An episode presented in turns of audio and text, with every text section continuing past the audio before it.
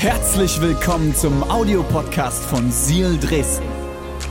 Wenn du Fragen hast oder den Podcast finanziell unterstützen möchtest, dann findest du uns auf sealchurch.de.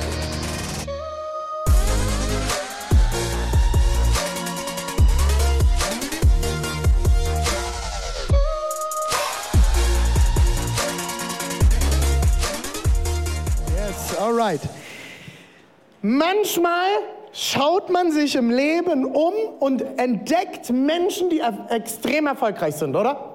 Und man sieht diese Leute und sofort kommt in unseren Kopf, die haben echt Glück gehabt, oder? Kennt ihr das? Elon Musk. Kennt ihr Elon Musk? Der Gründer von Tesla, SpaceX und was hat er noch? Ah, Payback hat er damals, war eine seiner, äh, Pa- Pa- PayPal, PayPal, sorry. Nicht Payback, PayPal. Payback waren die mit den Punkten, PayPal waren die, wo man Geld überweisen kann. Der Thomas braucht übrigens immer noch die App, Maria, kannst du da mal für sorgen? Das ist echt so eine Sache, wir sind da immer herausgefordert, der Thomas und ich. PayPal. Ja, du hast den Zugang noch nicht. Maria? Wir sind Familie hier. Hey, PayPal, der Gründer von PayPal und äh, so viele andere Sachen, in die er investiert hat. Einer der reichsten Menschen dieses Pla diesen Planetens, dieses Planetens, ja, diesen Planetens, baut gerade eine große Fabrik in Grünheide, kurz vor den Toren Berlins. Es wurde ihm nicht sehr leicht gemacht, aber jetzt ist gerade, wenn ich das richtig gesehen habe, die Baugenehmigung endlich voll, äh, völlig durch, vollendet und er baut schon seit über einem Jahr, jetzt darf er es auch. Ähm, Elon Musk wird immer wieder vorgeworfen, er hat extrem viel Glück gehabt im Leben.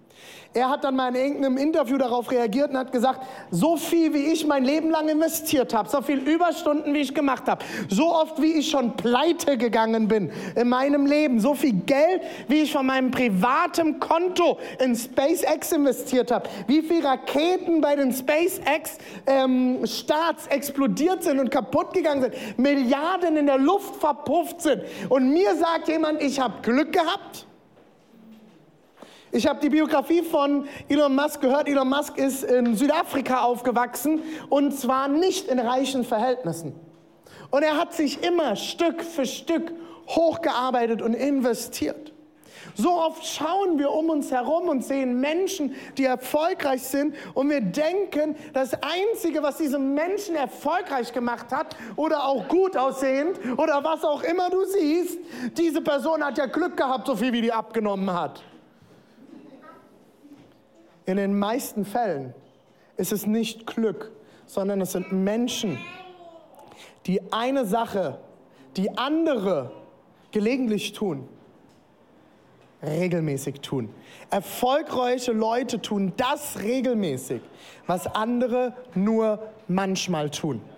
Es ist ein Pastor, den ich sehr verfolge und der uns auch zu dieser Predigtserie inspiriert hat. Ähm, Eine Church in den USA, von denen wir auch viel von unserem Material nehmen können, ist äh, Cracker Shell, äh, leitet Life Church, eine der größten Gemeinden in den USA. Und ähm, er hat haben 35 Standorte in den letzten 20 Jahren aufgebaut, überall in, verteilt in den ganzen USA. Er hat diesen Satz gesagt und es hat mich so inspiriert. Erfolgreiche Leute tun das regelmäßig, was andere nur manchmal tun. Und da möchte ich heute noch ein bisschen tiefer mit euch reingehen. Du wirst nicht durch einen Zufall schuldenfrei. Vielleicht hast du Schulden in deinem Leben. Du hast dich finanziell verschuldet. Es ist immer wieder Thema, wenn ich mich mit Leuten unterhalten, unterhalte und es ist ein Druck und eine finanzielle Last auf deinem Leben. Du wirst nicht durch Glück oder Zufall schuldenfrei, sondern durch einen Plan und dass du regelmäßig deine Schulden abzahlst und nicht nur gelegentlich. Du wirst nicht aus Versehen eine mega gute Ehe haben. Du wachst nicht morgens auf und boom, hast du eine gute Ehe. Und alle Ehemänner und Ehefrauen sagen Amen. Hab schon das Raunen durch den Raum gehen hören. Das funktioniert nicht. Auch die guten Ehepaare, zu denen du aufschaust, die du so siehst, so Hashtag Couple Goals. Okay? Das passiert nicht automatisch. Ich sage euch mal ein Geheimnis, bei den meisten Ehepaaren, auch in Kirche, die du siehst und wo alles nach außen glänzt, das sind meistens die, die bei uns in der Eheberatung sitzen. Warum? Weil jedes Ehepaar hat Herausforderungen. Jedes Ehepaar struggelt mal, oder wie sagt man das jetzt schön auf Deutsch, kämpft mal in ihrem, in ihrem Eheleben. Das ist normal und das gehört dazu. Aber wenn du nicht an den Kämpfen dranbleibst und du nicht das anfängst, was gut ist, regelmäßig zu tun, zum Beispiel, liebe Ehemänner deiner Frau, zu sagen, dass sie gut aussieht. Jeden Morgen. Ich ich mache das. Halleluja. Und alle Ehefrauen sagen, preach it, preach it, Pastor. Und nehmen die, den, das Knie von ihrem Mann und drücken nochmal. Hast du es gehört? Liebe Ehefrauen, das ist der Moment, wo ihr leise sein sollt, sonst macht ihr den Moment kaputt, okay? Ich helfe euch gerade, okay? Nix sagen, okay? Nicht nicken, einfach schweigen. Ich helfe euch, okay? Wir kriegen das gemeinsam hin. Ähm, ich habe das mir angewöhnt, auch meiner Frau das immer wieder zu sagen. Und es gibt Zeiten, da kriege ich es besser und dann gibt es Zeiten, wo ich es nicht so gut hinkriege. Und ich habe eine Sache beobachtet. Gott hat mich irgendwo, irgendwie darauf sensibilisiert, ihr das zu sagen, gerade in Momenten, wo sie sich nicht so fühlt. Liebe Ehemänner, kennt ihr das? Oh Schatz, du siehst heute gut aus. Überhaupt nicht. Doch? Nein, fühle mich überhaupt nicht so. Und deswegen ist es wichtig, dass du es heute hörst. Man ist nicht aus Versehen auf einmal immer Gott nah. Hoffnung und Versuchen und einfach abwarten wird dein Leben nicht verändern. Hoffnung ist gut. Ein Thema in unserer Kirche ist immer Hoffnung, weil Hoffnung ist der Start, der Anfang von ganz vielem. Etwas versuchen, darüber habe ich letzte Woche gesprochen, abwarten, versuchen, wird nichts verändern. Ich warte mal ab, bis meine Schulden weniger sind. Kleines Geheimnis, deine Schulden werden mehr, je länger du wartest. Just saying. Manche Leute müssen es ab und zu mal hören.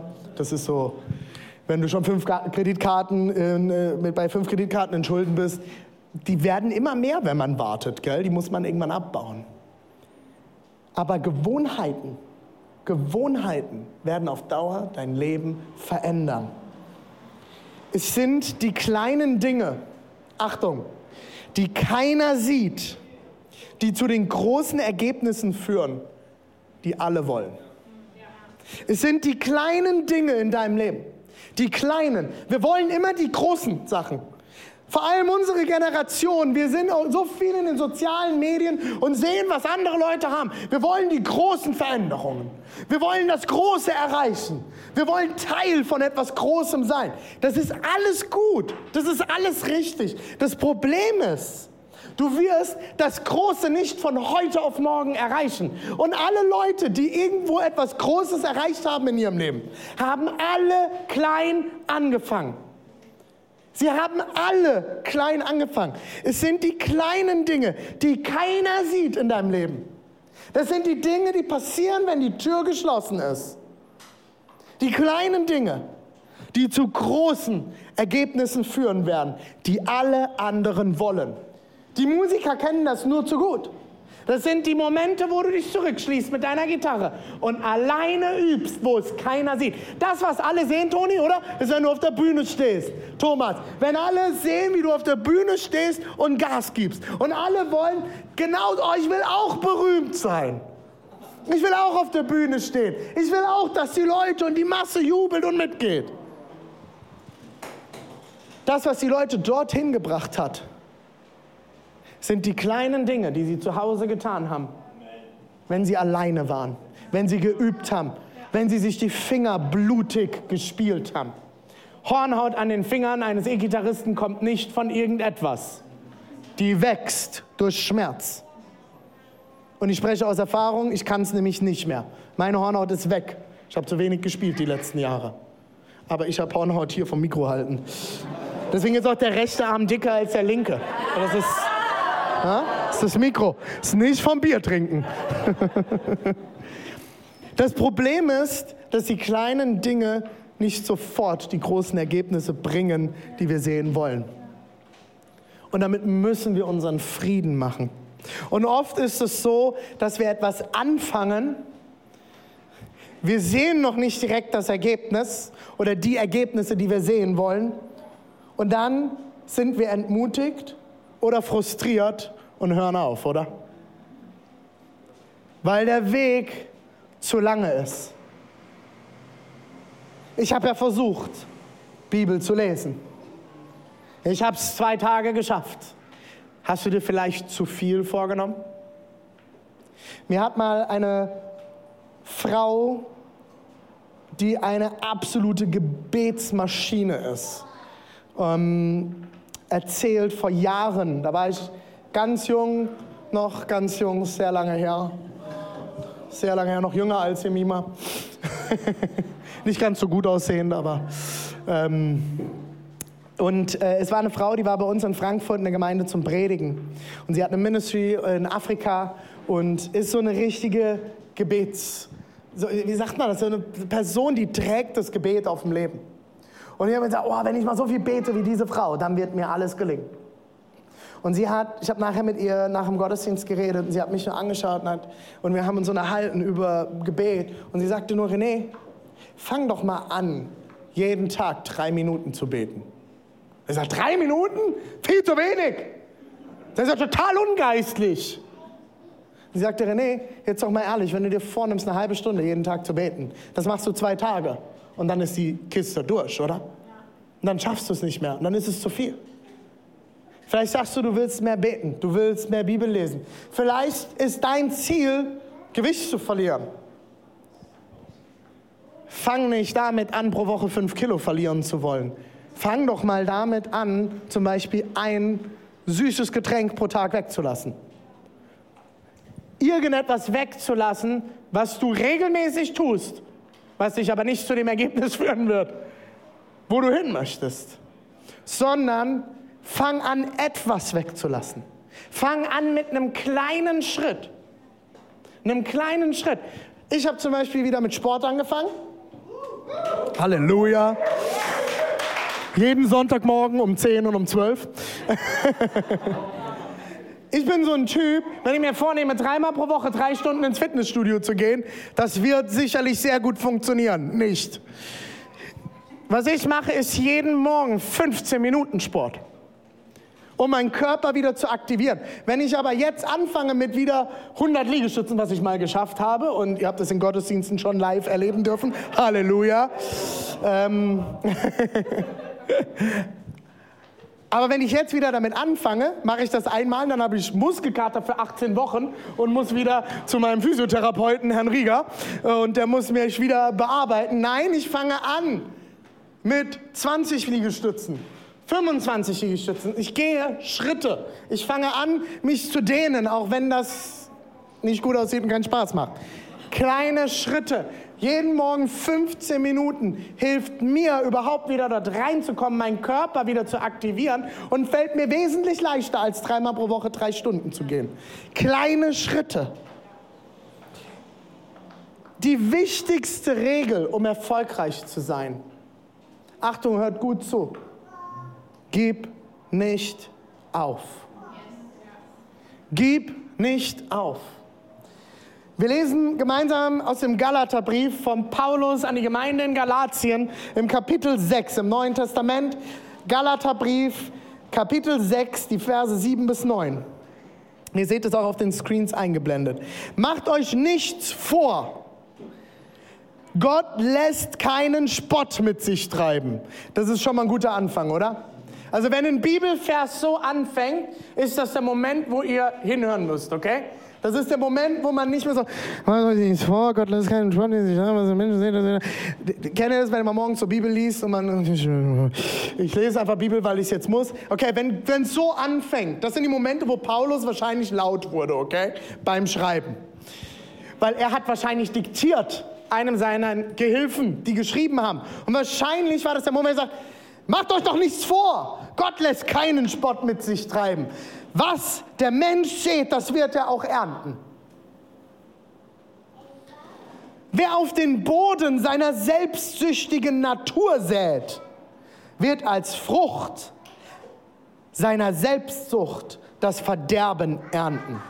Wer dagegen auf den Boden von Gottes Geist sät, wird als Frucht des Geistes das ewige Leben ernten. Lasst uns daher nicht müde werden, das zu tun, was gut und richtig ist. Denn wenn wir nicht aufgeben, werden wir zu der von Gott bestimmten Zeit die Ernte einbringen. Geh mal bitte eine Seite zurück auf dem Screen. Mit welchem Screen arbeiten wir? Mit dem da.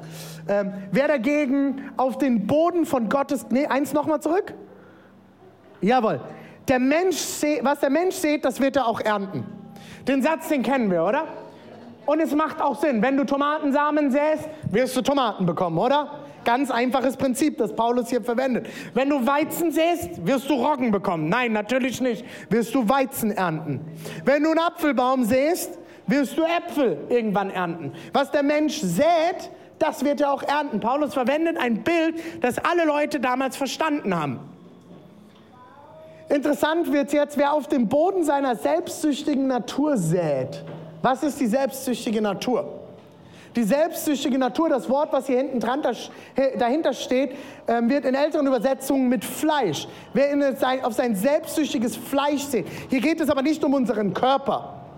Hier geht es um unser, unseren eigenen Willen, der Dinge will, die wir jetzt wollen, aber auf Dauer vielleicht nicht gut für uns sind. Wenn wir Menschen denken, wir haben alles verstanden und wir müssen jetzt Entscheidungen treffen und tun, was, was wir denken, was gut ist, aber am Ende nicht gut ist, folgen wir unserer selbstsüchtigen Natur. Das Interessante ist, wer auf den Boden seiner selbstsüchtigen Natur sät, wird als Frucht seiner Selbstsucht das Verderben ernten. Und das ist doch das, was wir Menschen immer wieder erleben im Leben, oder? Wir säen und wir säen und wir fragen uns, warum wächst es nicht? Warum wächst nicht das, was ich mir vorstelle, das wächst? Paulus sagt hier, weil ihr auf den falschen Boden sät. Gehen wir eine Seite weiter. Wer dagegen auf dem Boden von Gottes Geist sät, wird als Frucht des Geistes das ewige Leben ernten.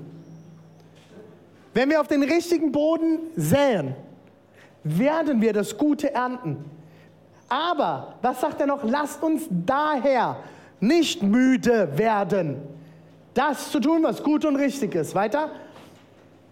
Denn wenn wir, Achtung, nicht aufgeben, wenn wir nicht aufgeben, wenn wir immer wieder aufstehen, wenn wir uns immer wieder auf den Weg machen, wenn es dir mal nicht gelingt, dann steh wieder auf. Das, was erfolgreiche Menschen unterscheidet von nicht erfolgreichen Menschen, ist, dass sie immer wieder aufstehen und dass sie nicht aufgeben. Ihr müsst mal die Story von den erfolgreichen Leuten lesen oder hören. Ich höre extrem viel Biografien, weil es mich ermutigt zu hören, durch was Menschen durch sind. Steve Jobs, bevor Apple dort war, wo Apple heute ist, wurde er von Apple selbst gefeuert. Die Firma, die, die er gegründet hat, hat ihn entlassen. Und er war am Boden zerstört.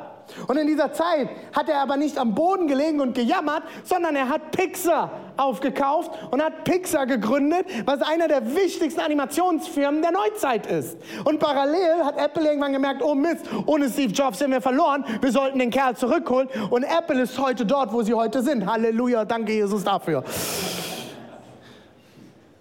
Schau dir doch mal die Geschichten der Menschen an. Das, was Menschen unterscheidet, erfolgreich zu sein, zu nicht erfolgreich zu sein, ist eine einzige Sache. Nicht, dass sie Glück gehabt haben, nicht, dass sie das bessere Elternhaus hatten. Steve Jobs war adoptiert und war bis zum Ende seines Lebens im Kampf mit seiner eigenen Geschichte. Es ist auch nicht, dass sie reich geboren wurden. Es ist nicht, dass sie auf die beste Privatschule gegangen sind. Nein, das, was der Unterschied ist, es sind Menschen, die nicht aufgeben, die immer wieder aufstehen und sagen, ich nehme das jetzt in Angriff. Ich lasse mich nicht unterkriegen. Ich höre nicht auf. Ich gebe nicht auf. Und ich gebe mich nicht meiner selbstsüchtigen Natur hin, sondern ich gebe mich dem Geist Gottes hin, wenn wir Christen sind.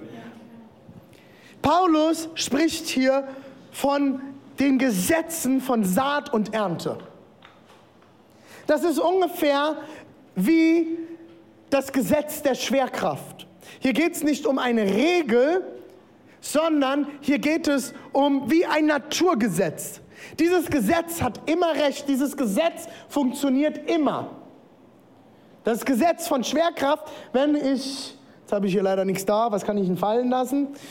Den Bass? Nee, lassen wir mal. Egal. Wenn ich jetzt hier, ja, ich kann mal hier, wenn ich das Wasser auskippe, Das landet immer unten, oder? Das ist das Gesetz der Schwerkraft. Das wird niemals nach oben gehen.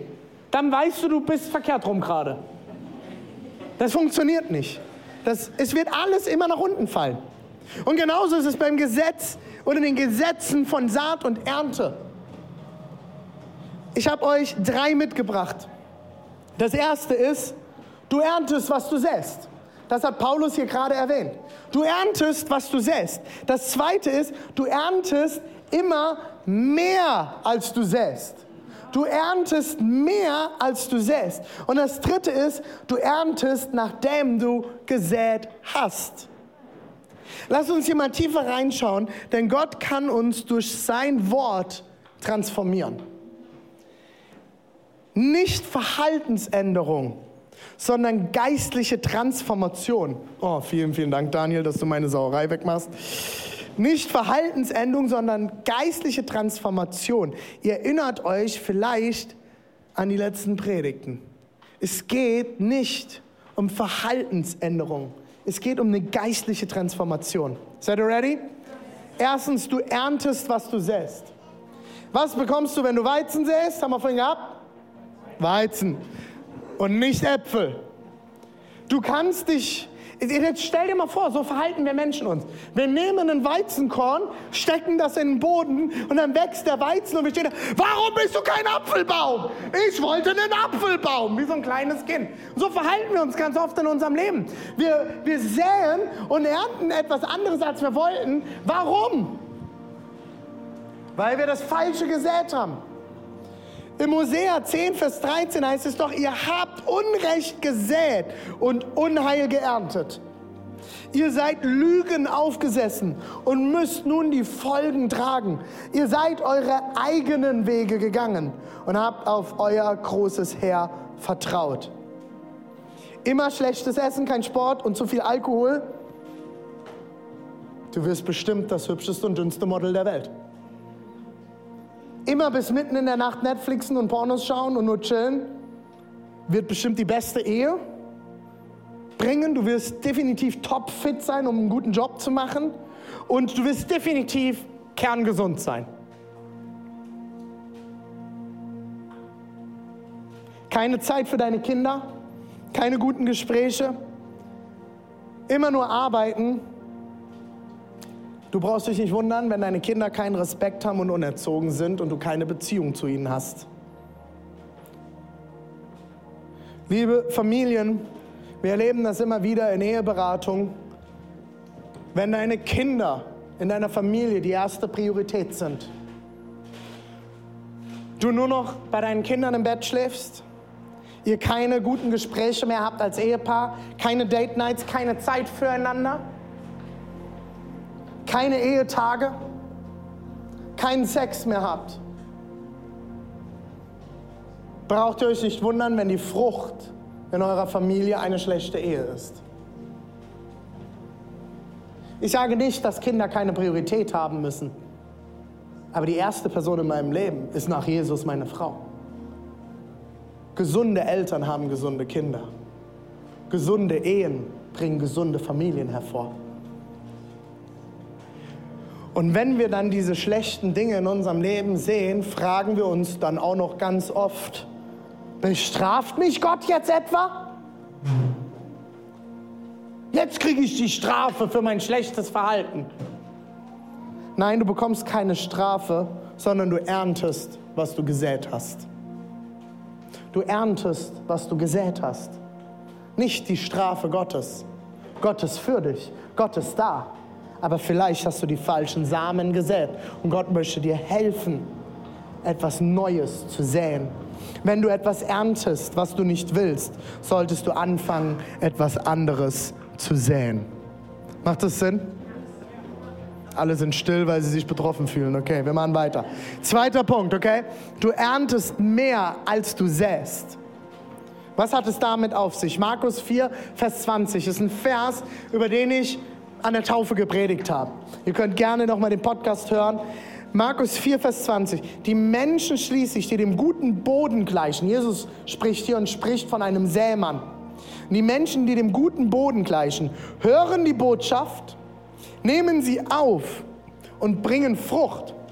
30, 60 und bis zu 100-fach. Ein Weizensamen bringt eine Ähre mit zig weiteren Samen hervor.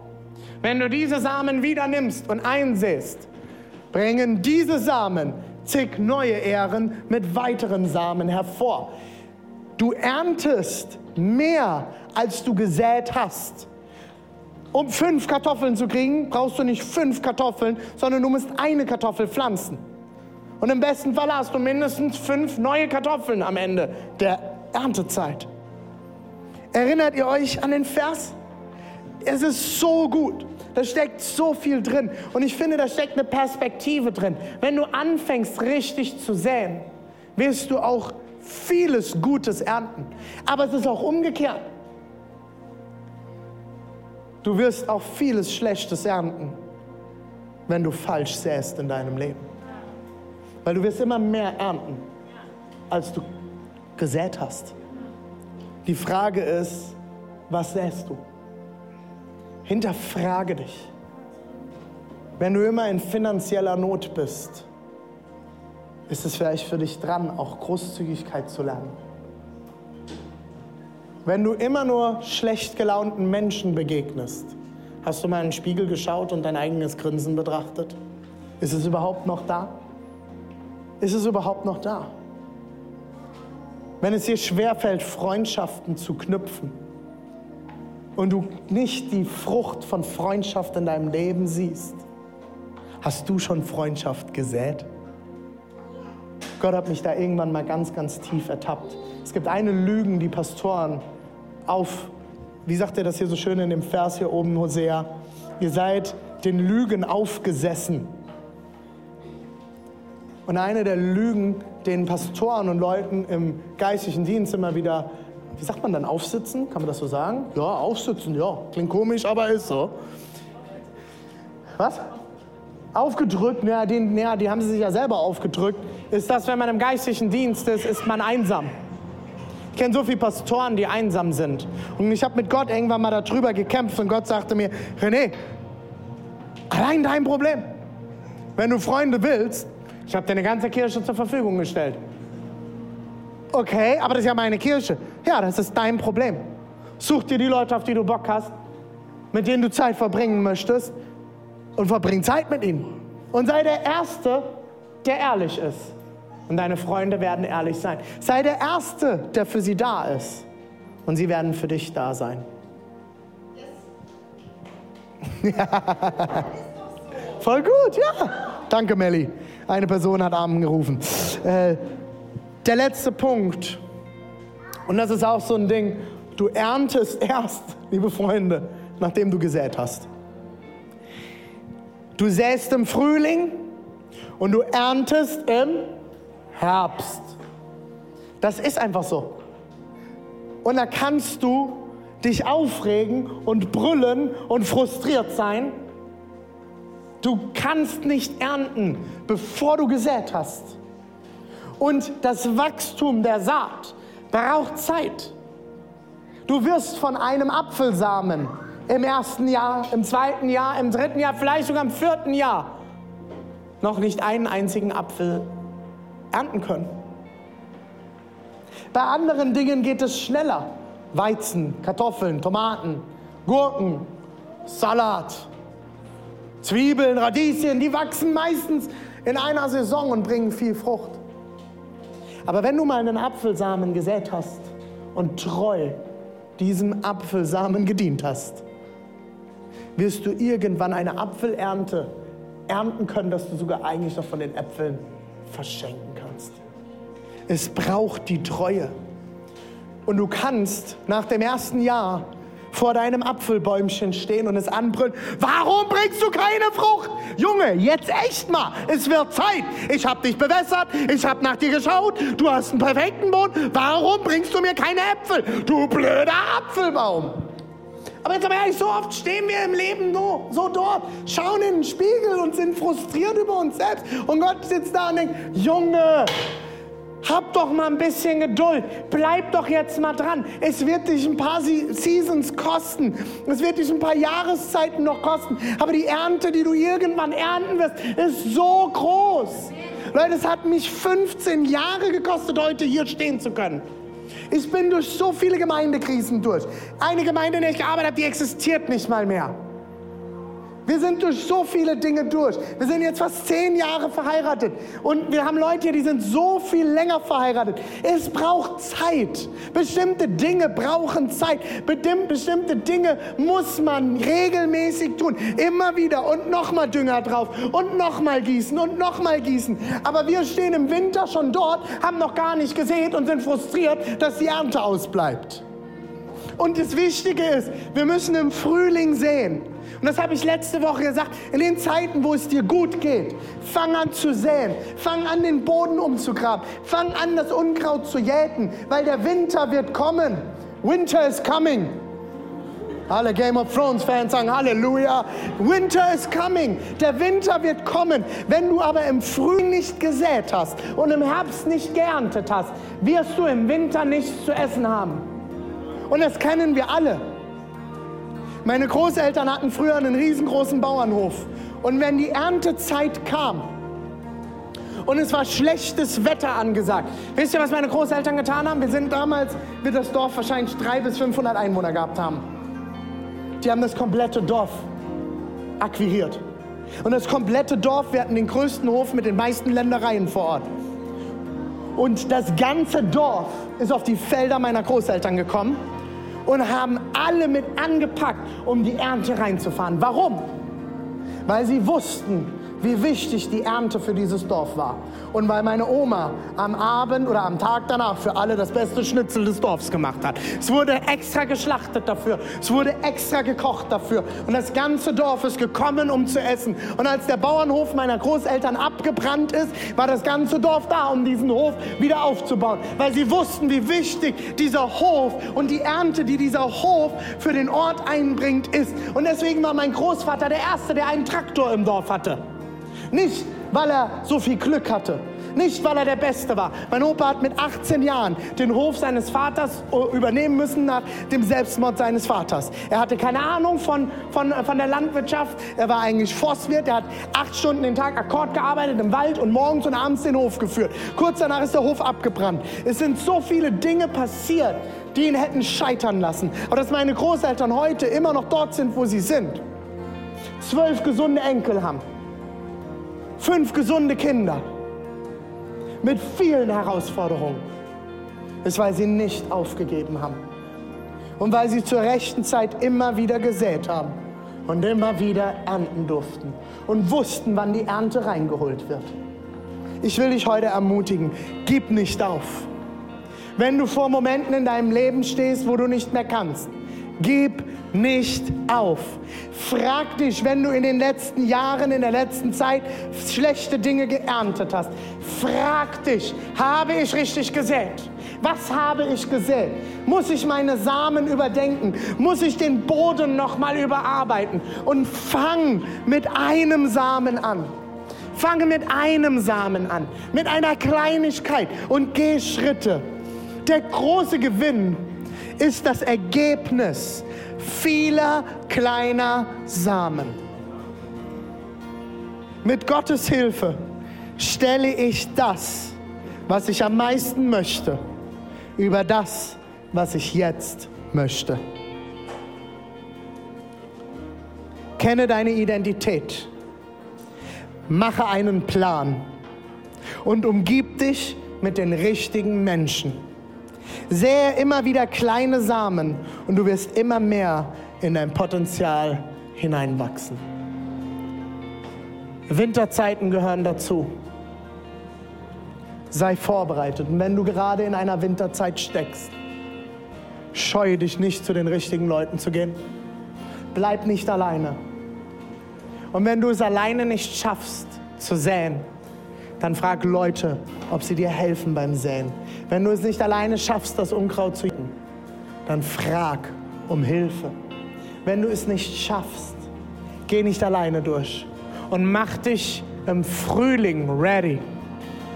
sodass im Sommer wachsen kann, damit du im Herbst ernten kann, kannst und im nächsten Winter vorbereitet bist.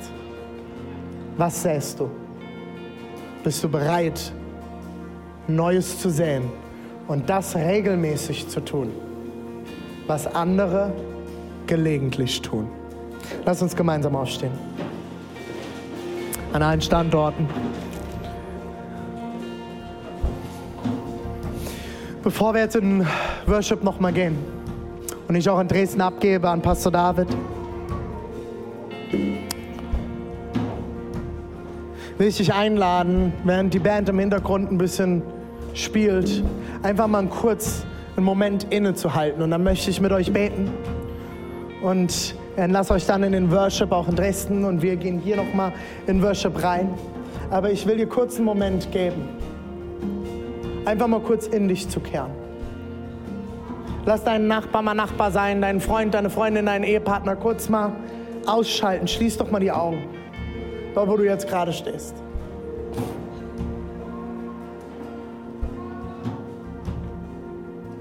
Und frag dich doch mal, was sähst du? Gibt es Dinge, die du heute oder morgen noch anfangen möchtest? Eine kleine Sache in die richtige Richtung.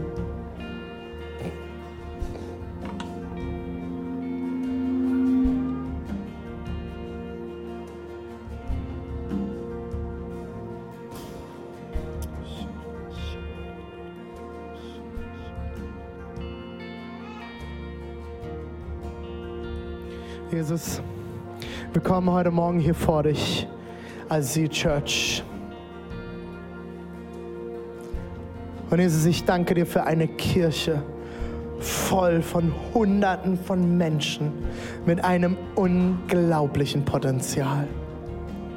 Jesus, in dieser Kirche steckt das Potenzial, eine Region, ein Land, ein Kontinent zu verändern. Du hast so viel uns anvertraut. Und Jesus, wenn ich sonntags durch die Reihen schaue, wenn ich die Leute in unserer Kirche durchgehe, wird mir immer wieder neu bewusst, wie viel du hier schon längst gesät hast. Wie viel Genialität, Begabungen, Versorgung, Liebe. Du hast so viel in diese Kirche, in diese Leute hineingelegt. Jesus, ich bete heute Morgen für alle, die mit ihrer Identität kämpfen, die nicht in einem Haus aufgewachsen sind, wo sie bestätigt wurden. Ich bete für alle Leute in dieser Kirche, Jesus, und darüber hinaus, für alle, die zuschauen, die zuhören, die mit dem Selbstwert kämpfen. Ich bete in deinem Namen, dass du Wunder tust dass du den Leuten heute noch bewusst machst, wie viel Gutes du in sie hineingelegt hast. Jesus, ich bete jetzt für alle Leute, die müde sind und kurz davor sind, aufzugeben.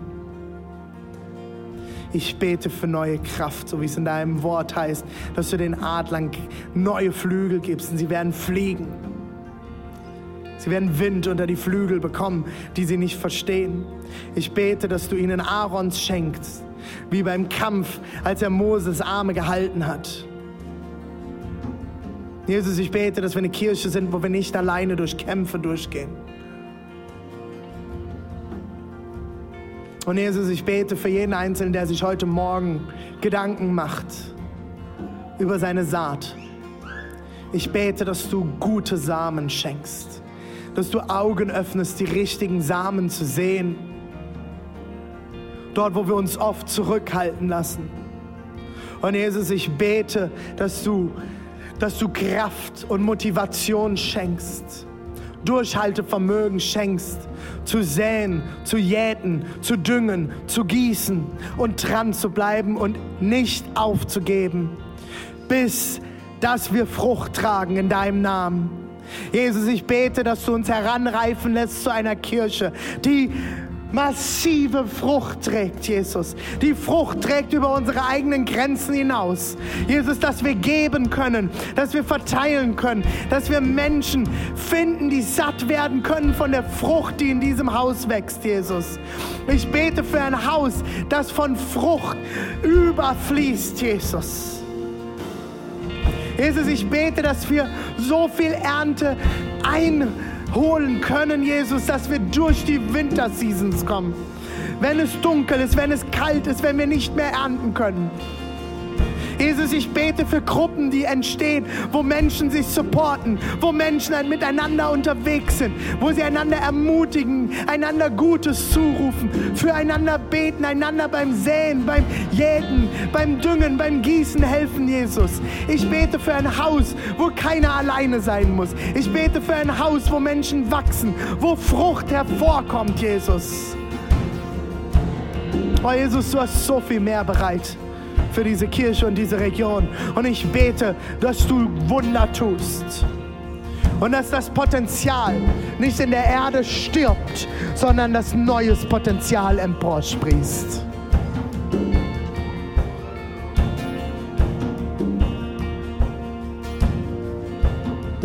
Danke, Jesus.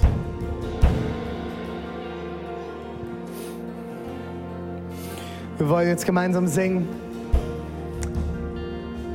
Ich lade euch ein, jetzt Zeit zu nehmen im Worship, vor Gott zu kommen, ihm dein Herz hinzuhalten, dir einfach nochmal bewusst zu machen, auch im Worship, was Gott in dich hineingelegt hat. Er hat so viel mehr für dich bereit. Lasst uns singen, auch in Dresden, egal wo wir heute zusammenkommen, auch online. Lasst uns gemeinsam bekennen, was Gott Gutes getan hat in uns was er bereit hat. Come on.